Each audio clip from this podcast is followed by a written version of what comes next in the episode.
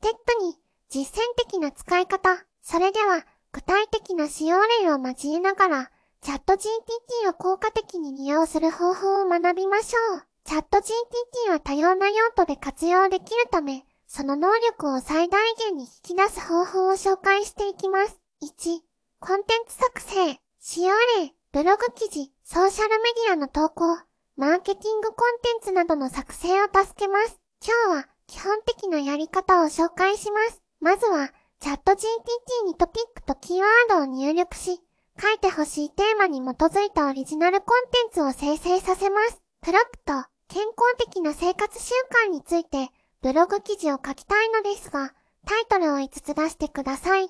つ目のテーマで、7つの小項目を書いてください。2、プログラミングヘルプ、使用、コードのデバッグや新しいプログラミング言語の学習をサポート。方法、エラーメッセージやコーディングの問題点をチャット GPT に入力し、解決策やコード例を提供させます。プロプト、下記の Python コードのエラーはどのように解決しますか ?Python というのはプログラミング言語の一種です。プログラミングの話をすると長くなっちゃいますので、ここは割愛しますが、人間がチェックするよりも爆発的に早く問題点を解決してくれます。それでも、100%解決できるわけではないので、人間はある程度、プログラミングを知っている必要があります。3、質問応答、使用例、カスタマーサポート、FAQ セクションの自動化、方法、チャット GPT に質問を入力し、即時に正確で詳細な回答を得ます。プロプト、iPhone のバッテリーの寿命を伸ばす方法は、4、翻訳、使用例、ドキュメントやメッセージの翻訳ができます。方法、翻訳したいテキストを入力し、目的の言語での翻訳結果を取得します。プロプト、こんにちは、お元気ですか？ごドイツ語に翻訳してください。5、教育と学習、使用例、学習材料の作成、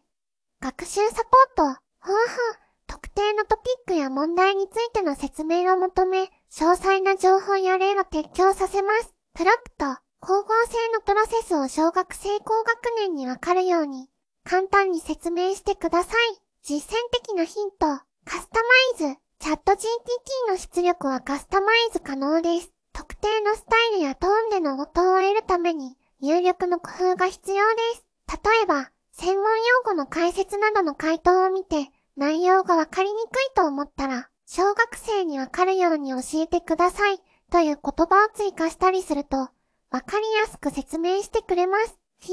ドバック、モデルの出力が期待に沿わない場合は、質問やプロンプトの改良を試みます。安全と倫理、チャット GPT の利用は、倫理的なガイドラインと法律を重視する必要があります。AI を安全に使うために、チャット GPT の応答がもしも倫理的にそぐわないようなことがあったら、すぐに報告できるシステムができています。また、後ほど詳しくお伝えしますが、セキュリティやプライバシーについても注意が必要です。次のステップでは、さらに詳しいチャット GPT の最適化についてお話ししていきますね。ではまたね。